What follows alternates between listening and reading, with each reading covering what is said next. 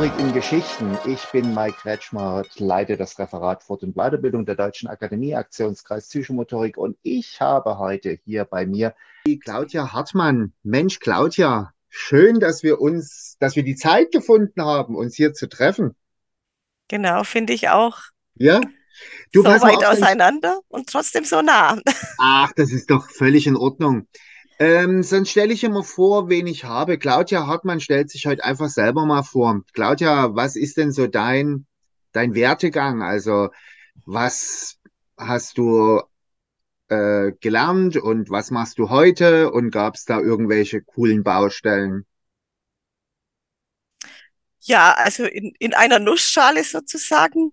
Ähm, ich bin gelernte Gymnastik- und Sportlehrerin mit dem, äh, mit dem Zusatz rehabilitative Gymnastik und ja, habe äh, eine Ausbildung auch zur Kinästhetiktrainerin für, für Pflege, für Bewegungspädagogik und eben bin auch ähm, in Psychomotorik, DHKP, habe ich die Lehrqualifikation und ja, habe äh, ja viele viele, viele, viele Weiterbildungen schon gemacht. Aber alle irgendwie haben sie immer mit Bewegung zu tun, haben mit Menschen zu tun, haben damit zu tun, wie kann man äh, ja Menschen individuell, egal welchen Alters, das Leben über Bewegung vereinfachen, besser machen, mehr gestalten, Ressourcen finden. Das ist so mein, mein Kernthema. Du hast gesagt, du hast Lehrquali gemacht, dann hast du aber bestimmt davor, hast du noch die Basisqualifikation gemacht oder Berufsqualifikation? Oder hast du die überhaupt ich, gemacht? Ich habe die schon gemacht. Ich bin äh, sozusagen ein, ein Psychomotorik-Dinosaurier. Ich habe äh, äh, ich hab, war noch vor der Berufsqualifikation, da äh, wurde man noch Psychomotorikerin am Schluss. Äh, und ja, es waren auch vier Wochen. Es war ähnlich, aber äh, trotzdem, ja, der, sozusagen das Vorgängerprogramm. Das, das äh, ja. Mhm. Genau, der heutigen, ne, also es ist ja eine Weiterentwicklung, die Berufsqualifikation. Ich meine, das ist ja immer etwas, was sich weiterentwickelt. Und äh, natürlich früher nannte man das Basisqualifikation, mhm. aber das, das, also die Module sind, haben sich weiterentwickelt, aber vom genau. Grundsatz genau. ist es ja mhm. gleich geblieben. Ne? Das ist ja alles cool. Sind das deine psychomotorischen Wurzeln oder warum hast du dich gerade aufs Psychomotorik, also Bewegung, mhm. das ist mir mhm. klar, das hast du, das ist so dein Grundprinzip, also dein Grundbaustein. Und und, und warum ist es dann gerade die Psychomotorik? Hm, also ich würde jetzt einfach sagen, es war so ähm, wie, wie eine natürliche äh, Weiterentwicklung so aus meiner Kindheit. Also informell bin ich äh, psychomotorisch aufgewachsen. Ich komme aus dem ländlichen Raum, komm, äh, bin auf dem Bauernhof aufgewachsen und da war immer Psychomotorik, Klettern, Steigen, Rutschen, Springen, ähm, unterwegs sein mit Geschwistern oder mit den Nachbarns, Nachbarskindern.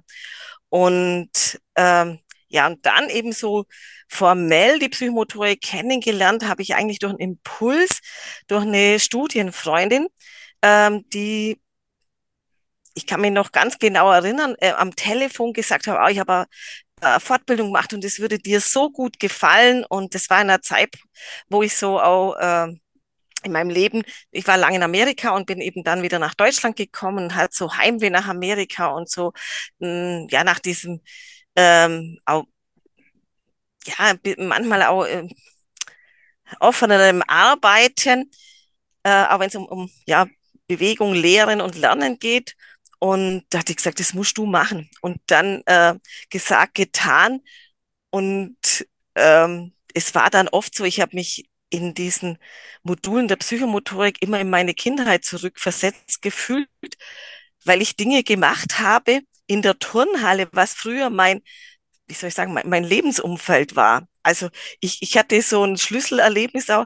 Ähm, du kennst es ja auch, dieses äh, die Weichbodenmatte hochgestellt und dann äh, raufklettern und in wieder eine andere Weichbodenmatte springen und das war, so sind wir zu Hause im Highstock runtergesprungen. Ja, also da sind wir nicht immer gelobt worden, aber das war genau das gleiche Erleben und äh, als ich das dann so auch erzählt habe, was wir in der Turnhalle, also ich habe die Kindheit, meine Kindheit in Turnhalle geholt und letztendlich lebe ich von diesem inneren Erleben meiner Kindheit immer noch in der, in der Psychomotorik oder eben auch in der Bewegungspädagogik davon.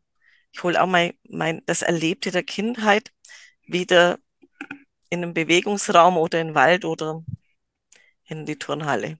Ich habe ganz äh, vor kurzer das Zeit mit Helge Afflerbach gesprochen und der hat gesagt, Mike, ich habe schon immer Psychomotorik gemacht, aber wir haben es mhm. früher einfach anders genannt. Mhm. Also der mhm. Begriff Psychomotorik ist etwas, was, was ich heute so bezeichne, aber der hat es genauso beschrieben wie du, durch den Wald und überall und jede Pfütze und jede Matte und jede Halle wurde umfunktioniert zu irgendwelchen großen Festungen oder wie auch immer, zu mhm. Bewegungsbaustellen. Nur haben wir es früher mhm. vielleicht einfach anders genannt. Mhm. Wenn, Aber, war das schon immer dein Berufswunsch? Mit Bewegung was? Ja. Eigentlich, eigentlich schon. Also ich hatte so als, ich kann mich so erinnern, so in der Grundschule wollte ich mal Stewardess werden, weil ich auch gerne in die Welt hinaus wollte und ähm, schon immer äh, so eine Affinität zu Englisch hatte. Ähm, aber das hat sich dann relativ schnell relativiert. Dass, äh, also ich wollte immer was mit Bewegung machen und ich wollte immer in die Lehre gehen. Also ich wollte immer die, die Freude, die ich an der Bewegung habe und das Erleben, das wollte ich anderen Menschen weitergeben. Und ich habe mich damals ganz bewusst gegen äh, Lehramt in, entschieden und das hatte also nicht äh, hauptsächlich den Grund, dass ich nicht an eine äh, klassische Schule wollte, sondern ich wollte einfach nicht vom Staat verschickt werden. Also, dass jemand mir sagt, wo ich arbeite. ähm, ja, also da habe ich so ein bisschen Eigenheit. Also ich bin schon immer sehr selbstbestimmt gewesen und ja, und eigentlich so im Nachhinein froh auf diesen, ja, kreativen Werdegang. Das bist du wirklich. Ähm, du sprichst perfekt Englisch, ne? Du hast schon gerade eben, du, naja, du brauchst nicht nur mit den Schultern zucken, Near Native. Ja, also ja, ich spreche ganz gut. In, ja. Genau, du sprichst ganz gut Englisch. ähm, du hast kurz angedeutet, warum. Also gibt es da irgendwelche, gibt da irgendwelche Anlässe dafür?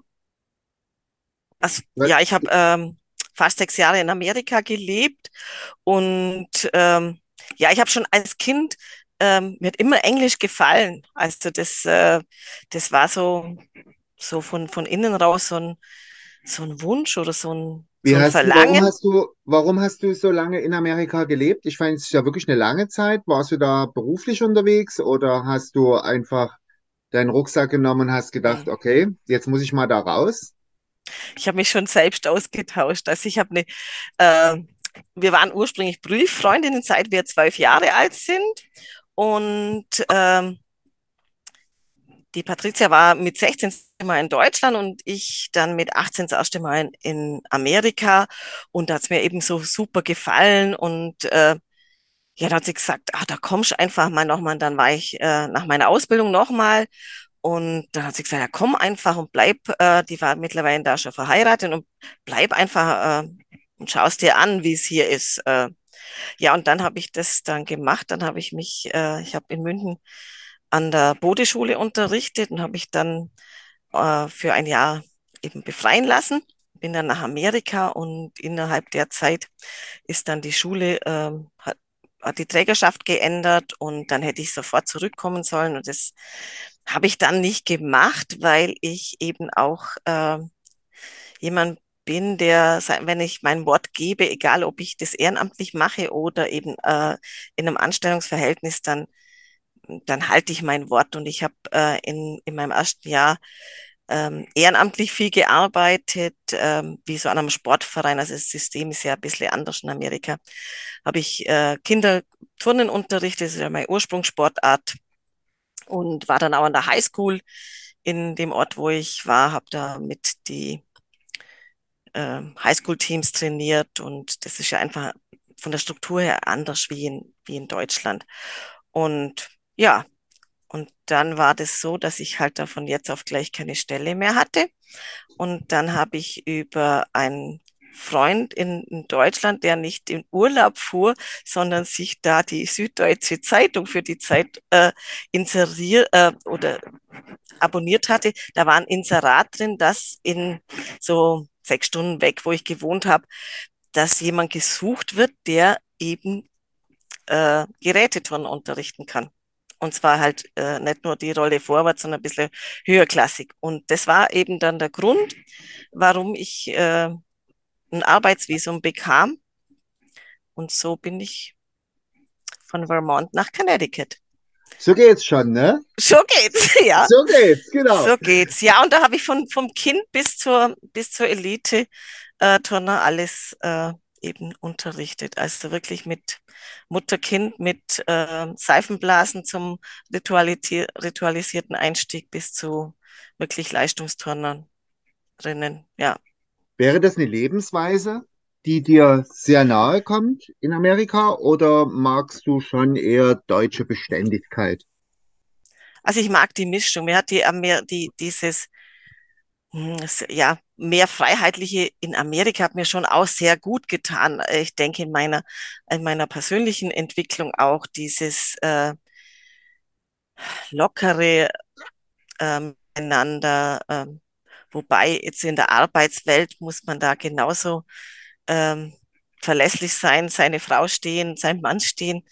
Ähm, und ich denke, vom Typ Menschen findet man immer einen Kreis von Menschen, der, äh, der einem liegt, ob das jetzt in Deutschland ist oder in Amerika. Man hat immer so vom Typ her gleiche Menschen so um sich. Aber dieses, dieses mehr Platz haben, also das Land ist einfach größer, die Leute sind ein bisschen weiter auseinander, macht, ja, Raumzeitanstrengung, macht die Leute schon entspannter. Und ich habe überwiegend auf dem Land gewohnt. Also jetzt nicht, ich war nicht in äh, Downtown Boston oder New York City äh, gelebt. Also hm. ich habe immer ländlicher gelebt. Und also nicht so in einer ganz großen Metropole. Nein, also ich bin, ich bin beständig, wie ich, wie du auch so sehr beständig bist, ist das ja, ja, sehr cool. Du kommst für mich, ähm, also wir haben uns ja kennengelernt und du bist für mich jemand, der echt kreativ ist. Und was ich immer so empfinde, du bist so unheimlich neugierig auf, auf andere Menschen. Also vielleicht ist nur mhm. mein Eindruck. Könntest du das bestätigen oder ist das etwas, also das kann ich sagst, dir, hm. Hm? Das kann ich dir schon bestätigen. Also, weil ich es einfach interessant finde, äh, neue Menschen kennenzulernen oder äh, eben wie jetzt in der Arbeit junge Menschen äh, für einen gewissen Zeitspanne zu, zu begleiten und mit ihnen Entdeckungen zu machen, ob das jetzt im, im Bewegungsbereich ist oder eben auch so Lebensfragen. Ich also denke nie, dass du jemand bist, also also so schätze ich dich einfach ein, dass du nie jemand bist, der sein Programm abspult, sondern du bist jemand, der wirklich für seine Studierenden da ist.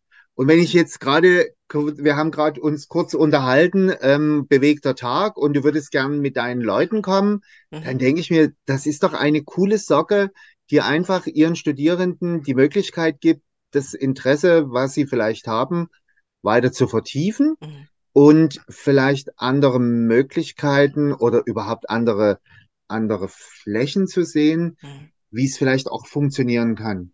Mhm. Ist das so dein innerer mhm. Antrieb? Mhm. Also ja, würde ich ganz, würde ich bejahen, ganz klar und unterstreichen. Ähm, weil so meine Grundhaltung, wenn es um Lehre geht und gerade wenn es um, um Bewegung geht, äh, es muss erlebt werden ob das jetzt das Kind ist, das es erlebt, wie es eine Rutsche runterrutscht oder im Schnee äh, kullert.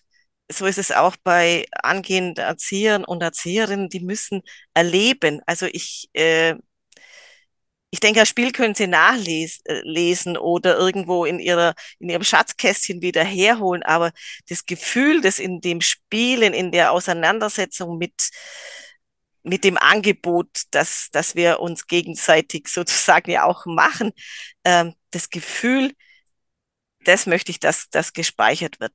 Das, äh, und das Wichtigste ist mir immer, dass äh, sie im Unterricht erleben, dass sie es selber weitergeben können. Ja, ob die dann äh, die gleichen Witzle reißen wie ich, das ist ja nicht so entscheidend, aber dass sie einfach freudvoll und mit so einer inneren Grundhaltung, dass das, was wir tun mit Menschen, ob das jetzt Kinder sind oder Jugendliche oder ältere Menschen, dass das einfach was Gewinnbringendes ist und einem so viel gibt. Also was so, ich nutze ungern das Wort Spaß, aber schon den Spaß, also diese Freude, diese innere Erfüllung, den Anteil von Spaß. Also den finde ich, den, ja, den Versuch eben weiterzugeben. Obwohl Und, ich das Wort Spaß eigentlich völlig in Ordnung finde. Ja. Weil wenn wir spielen, haben wir Spaß. Ja, genau. Und aber das ist das, das wir, wir haben ja auch miteinander gespielt und wir hatten mhm. Spaß dabei. Mhm. Und mhm. wir hatten nicht in erster Linie den Gedanken dabei, wir wollen jetzt äh, die Welt verändern und wir Nein. wollen Wissen mhm. vermitteln, sondern wenn wir spielen, also erlebe ich dich auch, dann mhm. haben wir für den Moment Spaß. Mhm. Und da finde ich das eigentlich, in, äh, der Begriff ist für mich völlig in Ordnung, weil das nie, das ist nicht spaßig im Sinne von ich bespaße dich, sondern genau. nur wenn es etwas ist, was dir auch Freude bereitet, dann macht man es auch. Und mir geht es ja ganz häufig, ich spiele auch immer mit. Ich bin immer jemand, der alle Spiele probiert. Ich und dann entscheide ich mhm. im Spiel, ist das ein Spiel, was ich cool finde, was ich weitergeben kann, mhm. oder ist es ein Spiel, wo ich so denke, na ja, die Variante mhm. finde ich jetzt, äh, das ist jetzt nie mein persönlicher Favorite. Also das ist nie mhm. etwas, wo ich sage, ja, das würde ich jetzt normal machen. Mhm. Deswegen finde ich das auch ganz wichtig, dass man sich mit diesem Spaßbegriff so auseinandersetzt, wie wir das jetzt gerade tun, äh, dass dieses, diese Tiefe, diese, dieses, dieses Ergriffensein von dem, was man gerade tut, äh, dass das im Vordergrund steht. Also nicht spaßig. Ich denke, das hast du jetzt sehr, mhm. sehr treffend erklärt. Und ich spiele auch immer mit. Also ich frage auch immer, darf ich mitspielen? Ja, ja. Und äh, also Gott sei Dank sagen sie immer ja. Genau. Aber es ist ja auch etwas, wir lernen ja wirklich nur ja. in einer coolen Umgebung. Also ja. eine coole Umgebung kann eben etwas sein, wo ich Freude habe, wo ich, wo ich mich austauschen kann, wo ich mhm. experimentieren kann, wo ich explorieren kann. Das kann ich nicht in einer angesp ich lerne nicht mhm. in einer mhm. angespannten Situation. Mhm. Dann ist es anders. Also wir lernen da vielleicht auch, also auch später werden wir ja wahrscheinlich ähm, Dinge machen, die wir einfach machen müssen, weil es dazugehört. Aber freudvolles Lernen hat für mich immer etwas mit auch Lachen zu tun und etwas, etwas, was, das wird hängen bleiben. Mhm. Das wird in uns hängen bleiben, weil wir mhm. uns an diese Situation erinnern. Und ich glaube, wenn man das gut vermitteln kann, mhm. dann weiß man auch, also ich weiß, habe das ja bei dir auch erlebt. Du, du, wenn du ein Spiel erklärst, dann mit Leib und Seele, dann wird das, alle Varianten werden dafür mit benutzt. Das, mhm. Das finde ich cool. Ähm, dein Kalender, das weiß ich, der ist echt brabevoll. Der ist wirklich bis oben hin voll. Meistens. Meistens. Mhm. Also mit dir einen Termin, das, das, das, ist schon möglich, ne? Das ist gar nicht das Thema. Und wenn Gefahrenverzug wäre, würdest du dir auch frei nehmen, das wüsste ich. Aber du hältst dir so ein Wochenende im Jahr für einen beson also für einen besonderen Anlass mhm. frei. Ja, unser IQ-Treffen. Mhm. Genau, für unser mhm. LQ-Treffen. Mhm. Warum ist dir das wichtig? Das ist ein bisschen wie Familie. Also äh, ich habe auch so im, im Vorfeld eben drüber nachgedacht, weil was, was verbindet uns eben so? Und ich denke, wir haben einfach eine sehr große Schnittmenge. Diese äh, LQ-Zeit war eben sehr verbindend und obwohl wir uns vorher gar nicht gekannt haben, war so viel äh, Begegnung und ja, diese Ähnlichkeit, was jeder mitbringt. Also ähm, ich denke, man, man macht nur LQ und beschäftigt sich mit Psychomotorik, wenn man bestimmte Dinge mag, die äh, oder auch bestimmte Aspekte, die einem wichtig sind im Leben. Und das ist äh, einfach eine Verbindung und diese Tage zusammen, ähm, das kannst du ja auch bestätigen, das, äh, da ist so viel Austausch und so, so viele Ideen und einfach so viel Lachen und dieses Miteinander. Letztendlich leben wir da auch Psychomotorik in allen Facetten. Und ja, also das. Das gibt wirklich selten Momente. Also ich ne, habe ja auch viel wo ich jetzt sage, das halte ich mir frei. Ich versuche das auf jeden Fall. Manchmal gelingt es uns auch nie, Mhm. aber ich versuche es auf jeden Fall, weil es ist so eine Warmherzigkeit, Mhm. wenn wir uns sehen und wenn wir uns drücken und wenn wir Mhm. miteinander zusammen sind. Ich finde das auch so Mhm. unheimlich bereichernd. Mhm. Kannst du mir erzählen, dein, ähm, dein Abschluss, also wir mussten ja alle einen Abschluss machen. Wie kommt man auf weiße Wolken im Gehirn? Da muss man Kindern zuhören. Also das ähm, hat ein Kind beschrieben. Ähm, es war, also ich sage es jetzt einfach mal platt, es war nach dem Ausraster. Ähm, das war ein traumatisiertes Kind und das, äh, die Erzieherin hat gefragt, äh, was, was ist denn das da? Was passiert denn da, wenn du da dieses komische Gefühl kriegst? Also diese, wenn, wenn es so in diese äh, Dissoziation geht, dieses Abspalten. Und dann hat dieses Kind gesagt, das ist, als wenn eine weiße Wolke vor meinem Gehirn ist. Und dann habe ich gedacht, ah, wie, wie toll kann man das erklären, äh, was so ja in der Wissenschaft so, so kompliziert, also dieses Abspalten und aber wenn man einfach sich vorstellt, das, Gef das Gefühlgehirn und das, das Denkgehirn sind sozusagen äh, voneinander abgehoben und dazwischen ist so eine weiße Wolke und die zwei kommen jetzt einfach nicht für den Moment in Kommunikation. Und das war für mich so ein Auslöser, weil das genau beschrieben hat. Das ist eine Metapher und wir wissen ja alle, ein Bild sagt mehr als tausend Worte und ja, Metaphern helfen ja auch beim Lernen, weil es was ausdrückt, was wir oft mit Sprache gar nicht so gut erklären können, aber in jedem so eine Erfahrung gibt. Und Ich kannte bis wirklich bis zum jetzigen Zeitpunkt nicht. Ich hatte mir, ich hatte, wo ich dein, den Titel damals gelesen habe, Weiße Wolken im Gehirn, da dachte ich, das ist so cool, das ist ein so, also ich hatte sofort eine Vorstellung. mhm, mhm, Ich hatte sofort, also ich mhm, wusste sofort, da ist irgendwas, was vielleicht schön ist. Wolken können ja schön sein, mhm, Wolken können nicht schön sein. Aber die jetzt die Erklärung noch dazu, dass das auch noch ein mhm, Kind gesagt hat, mhm, das finde ich ja total, mhm. total Und ich, spannend. mhm, und ich finde es auch cool, dass eine weiße Wolke ist und keine graue oder schwarze Ja, Wolke. Also ja. das ist, äh, und ich finde es Eine graue sowieso, Wolke hätte mhm, sofort, hätte sofort ein anderes mhm, Bild, ne? mhm, Aber eine mhm, weiße Wolke, andere, das ja, kann ja, ne? So kleine Elefanten am Himmel mhm. oder so kleine Schäfchen, die man sieht, ne? Aber es ist Ja, und nichts wenn, Schlimmes, wenn man schon als, als Kind, ich meine, der war fünf, sechs Jahre alt, wenn man das da schon so beschreiben kann, das ist doch cool. Ich ja? finde es sowieso toll, wenn man Menschen zuhört. Ich habe mal aufgeschrieben, habe mein Sohn mal erklärt, wie ein, wie ein Knochen funktioniert. Da war der vier oder fünf. Ähm, und das war, das war so cool, das habe ich dann jahrelang im Unterricht benutzt, diese Beschreibung. Ähm, ja, und ich denke, da, da entstehen einfach in einem selber wieder Bilder, wie man etwas Kompliziertes wieder so ähm, verbildlichen kann, dass es erlebbar wird. So, und jetzt werden dich ja vielleicht zwei, drei Menschen, die diesen Podcast hören, gar nicht kennen.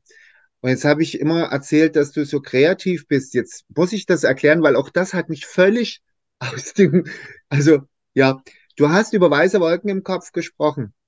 Und dann hast du ein Gehirn nachgestellt und wir hatten, wir wurden in diesem Gehirn platziert als Teilnehmer und jeder hatte so Aufgaben bekommen. Hm, Also das war doch etwas, also wenn du das nochmal erklärst, also ich war ja, glaube ich, derjenige, ich war für Sprache verantwortlich. hm, So hier hm, vorne, hm, hm, Frontallappen. genau, Ja, genau, Frontallappen. Und dann hatten einige auch so Sprühflaschen in der mhm. Hand. Erklär mal. Also ich habe ein Gehirn nachgebaut mit Tüchern und ähm, ja, ähm, so auf, aufgebaut wie das drei, dreigliedrige Gehirn, also mit, mit Cortex, mit Subcortex und ähm, supraspinalen Anteilen. Und ähm, ja, und das ging also um, um äh, Trauma. Und es war, ja, also jeder hatte Aufgaben gehabt. Äh, es gab so einen Karteikasten, das war so beispielsweise das Bewegungsgedächtnis und eben die Sprühflaschen, das waren äh, die Transmitterstoffe, also die Neurotransmitter, Adrenalin, äh, Noradrenalin, also alles die, entweder die wo, wo, wo, alles wird wild im, im Körper oder alles wird wieder beruhigt und ja, und die Amygdala und welche Aufgaben. Und ja, ich bin ein, für mich hat Lehre auch, äh, ich kann glaube gar nicht anders wie psychomotorisch auch unterrichten, ähm, Ich denke auch. weil ähm, ich denke, es ist wichtig, dass man kann sich was merken, wenn man es erlebt hat und nicht nur gehört hat. Und ähm, ja, in, in, in der Sprache, also ich habe auch äh, Englisch schon unterrichtet in der Schule und mache immer Englisch im Kindergarten. Wir haben da so ein Projekt und da gibt's äh, aus den 90, äh, 1970er Jahren einen Amerikaner, der hat Total Physical Response für Sprachenlernen gemacht, also im, im ganzen Körper erleben. Mittlerweile gibt es das auch äh, nicht nur im Sprachenlernen, sondern dass es dieses verkörperlichte Lernen, dass es, dass wenn wir das Erleben in, mit Kopf, Herz, Hände, also mit dem Gefühl, mit dem, mit dem selber tun. Und mir war es einfach wichtig, wenn man Trauma verstehen will, dass man weiß, wie das Gehirn arbeitet, weil da kommt die weiße Wolke. Und genau, und da hat jeder hat da unterschiedliche Aufgaben gehabt. Also du hast das Ziel bei mir völlig erfüllt, weil das ist wirklich etwas, das ist so, ich war schon so begeistert, wo du das schon aufgemacht, das war so groß auch, ne? Wir waren ja Mhm. als Teilnehmer mitten in dem Kopf Ja, ja. Und ich fand das wirklich, das hat, das ist, das ist wie manifestiert. Mhm. Also ich weiß, ich bin Spracher und ich bin hier ganz vorne dran Mhm. gewesen, also alles ist gut. Du hast gerade Impulskontrolle, ja. erzählt, Mhm. ja, das ist cool, das ist etwas, das kann man vielleicht auch gar nicht lernen oder vielleicht kann man Kreativität ein Stück weit vielleicht lernen, aber ich glaube, es ist in uns drinne. Also Mhm. vielleicht haben wir auch diesen obercoolen Job, dass wir es ausleben Mhm. dürfen. Mhm. Wir können es einfach ausleben. Wir Mhm. können so vermitteln und machen uns da, wir können es da auch ewig reinsteigern. Mhm. Ich weiß noch, wenn wir irgendwie Dinge äh, äh, entwickeln sollten, dann ging das hinter, das ging wie ein Maschinengewehr. Ach, da Mhm. könnte man das aber so machen. Und nee, warte mal, da habe ich noch die Idee. Das ist doch cool. Ja. In deinem ganzen Arbeiten, du bist wirklich viel, du machst viel, du bist auch viel als Dozentin unterwegs. Ähm, ist dir Familie wichtig? Mhm. Magst du? Ja, Ich, ich mag die Leute um mich rum, ja. Ja, ja. also Familie ist mir wichtig. Es ist auch so ein, so ein Ankerpunkt und ein Ausgleich. Und Arbeit ist auch wichtig, weil, äh, ja, da erlebe ich mich auch in meiner Kreativität und spüre mich auch mit den Menschen, die, die ich begleite in ihren Lern- und Entwicklungsprozessen. Aber zu Hause, das ist einfach was Besonderes. Und ich, ich mag es, wenn alle zu Hause sind und wir gemeinsam essen. Ähm, ich mag das, äh, das Gewühle manchmal, aber ich brauche auch manchmal die Ruhe. Bin ich froh, wenn alle unterwegs sind. Ähm, ja, ich denke, Familie ist ein wichtiger Ankerpunkt. Also Wenn du heute so drüber nachdenkst, ich finde auch Familie ist das A und O. Also ja, da gibt nichts drüber. Ich meine, dein Mann holt dich auch gleich mal, wenn es nie anders ist und das Auto eben kaputt ist, dann holt er dich. Da ja, gibt's nur einen kurzen Anruf, Schatz, jetzt los aber und dann kommt er. Also das hat ja alles was miteinander zu mm, tun. ja. Ne? Diese Verlässlichkeit, also dieses ähm, sich aufeinander verlassen können, ohne dass man, also kontrollieren, also das ist, Genau. ja, Ja. Nee, Also das das, Wissen, dass man da ist. genau. Da. Wenn du heute so, du, du stehst mitten im Leben, du hast einen coolen Job und wenn du trotzdem heute noch was ändern könntest, wenn du was anderes machen würdest, wenn du noch mal eine Wahl hättest oder vielleicht hast du auch so eine Idee, die du noch mal machst, würdest du heute was anderes machen? Also natürlich wirst du mir jetzt sagen, nee, ich würde nichts anderes machen, weil, aber hast du, hättest du so einen inneren Wunsch, wo du sagst, ah, das würde mich total reizen, das würde ich unbedingt noch mal machen? Ah, da gibt's viele Sachen. Also Ja, cool. ich, äh, also äh, wahrscheinlich wird es immer irgendwie mit Bewegung zu tun haben, weil ich mich halt einfach selber gern bewege und so innere, äh, ich will jetzt sagen, Rastlosigkeit, das habe ich jetzt ja bestimmt auch.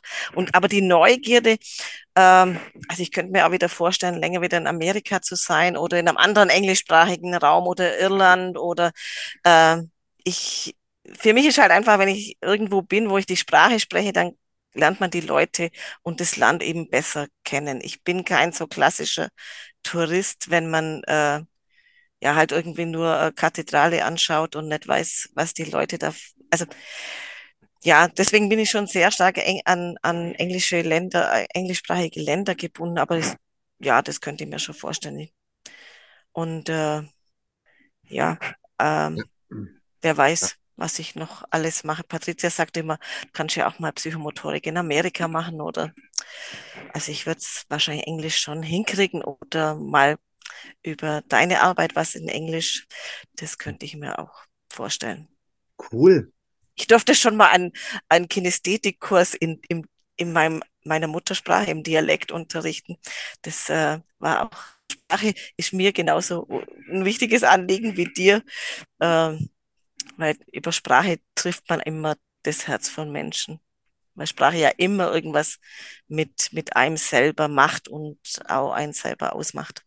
Ich hatte heute gerade einen Kurs für, für Erzieher Mhm, und da ging es also darum, das war so U3-Bereich, also der langweiligste Bereich, den man sich überhaupt vorstellen kann und was kann man mit denen machen und also so waren so die Ansätze und da ging, haben wir ganz lange über Kommunikation gesprochen und dann kam wirklich so jemand, der sagte, naja, aber die verstehen doch noch gar nicht alles. Da war so eine kurze Stille, wo ich dachte, boah, natürlich, die verstehen alles. Das ist doch Kommunikation im Dialog sein. Wir sind miteinander. Ich erkläre dir die Welt, weil ich die mhm, Möglichkeit habe und du bist da und lässt es dir mhm, ganz, also mhm, das ist doch das Aller, mhm, Allerwichtigste, was man überhaupt machen kann. mhm, Und das fängt von ganz, ganz, mhm, ganz klein an. Wer soll es dir erklären, wenn nicht ich, der gerade bei dir ist, ne? mhm, mhm, wir, jetzt könnte es ein bisschen kalt werden, wenn ich dir deine Jacke oder dein Hemd mhm. ausziehe und das ist doch alles wichtig. Ansonsten würde das ja nie funktionieren. Ach, se, äh, Quatsch, Claudia, hast du eine Frage an mich? Das frage ich eigentlich alle so zum Schluss, wenn wir so, damit hast du jetzt nie gerechnet, ich mhm. weiß, aber vielleicht hast du so eine Frage an mich, weil ich das sonst so ungerecht ist, wenn ich immer nur Fragen an dich stelle.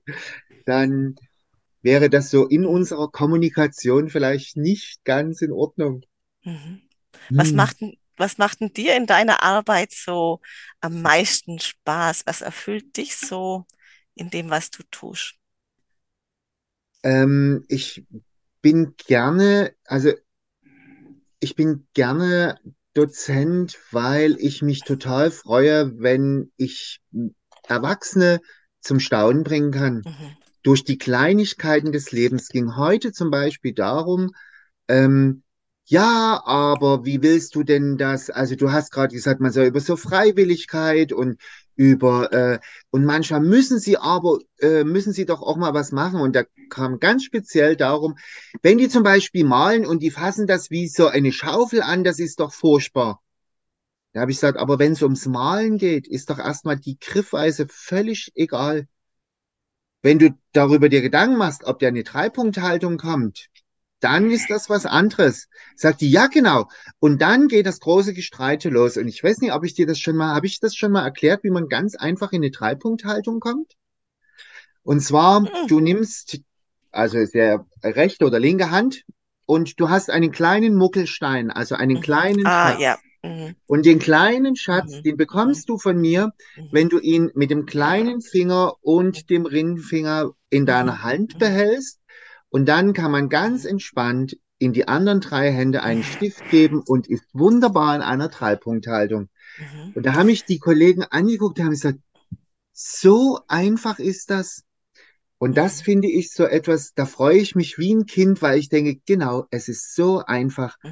Und dann Mhm. habe ich die gefragt, und was war es gerade eben? Es war ein Spiel. Mhm. Es war keine Anleitung dafür, wie man in die. Dreipunkthaltung geht, Mhm. weil das kann man eigentlich nie erklären, ohne ganz groß wissenschaftlich zu werden. Es ist ein Spiel und wenn du ein cooler Erzieher bist, dann schenkst du dem Kind, was es schafft, in Mhm. dieser Dreipunkthaltung den Stift zu halten, diesen Muckelstein. Das ist Mhm. ein tolles Geschenk. Mhm. Und das ist so etwas, das freut mich total durch diese. Kleinigkeiten oder wenn man Spiele abändert und sagt, so habe ich das noch nie gespielt. Ja, das Grundgerüst, das kanntest du, aber diese. Variante dazu, vielleicht einen Joker in der Hand zu haben und sagen, okay, den bekommst du jetzt, äh, weil ich sehe, dir fällt es vielleicht gerade schwer. Mhm. Und immer an die Ressource randenken, das ist so etwas, das ich mag das an meinen Kindern, ich Mhm. mag das, also ich mag das bei Weiterbildungen. Das ist so mein Antrieb, weil ich Mhm. das eine coole Art und Weise finde. Psychomotorik als solches Mhm. ist eine coole Möglichkeit, Mhm. Um, um auf eine andere Art und Weise ins Lernen zu kommen, spielerisch ins Lernen zu kommen, Freude am Lernen. Das ist doch etwas total Cooles. So, liebe Claudia, Mensch, die Zeit ist weggerannt. Verrückt, Ja, oder? Ja, verrückt, ja. so ist das. Dann bedanke ich mich ganz, ganz recht herzlich bei dir. Es war eine kurzweilige, wunderbare Zeit. Ich hoffe, wir sehen uns bald oder wir hören uns bald wieder.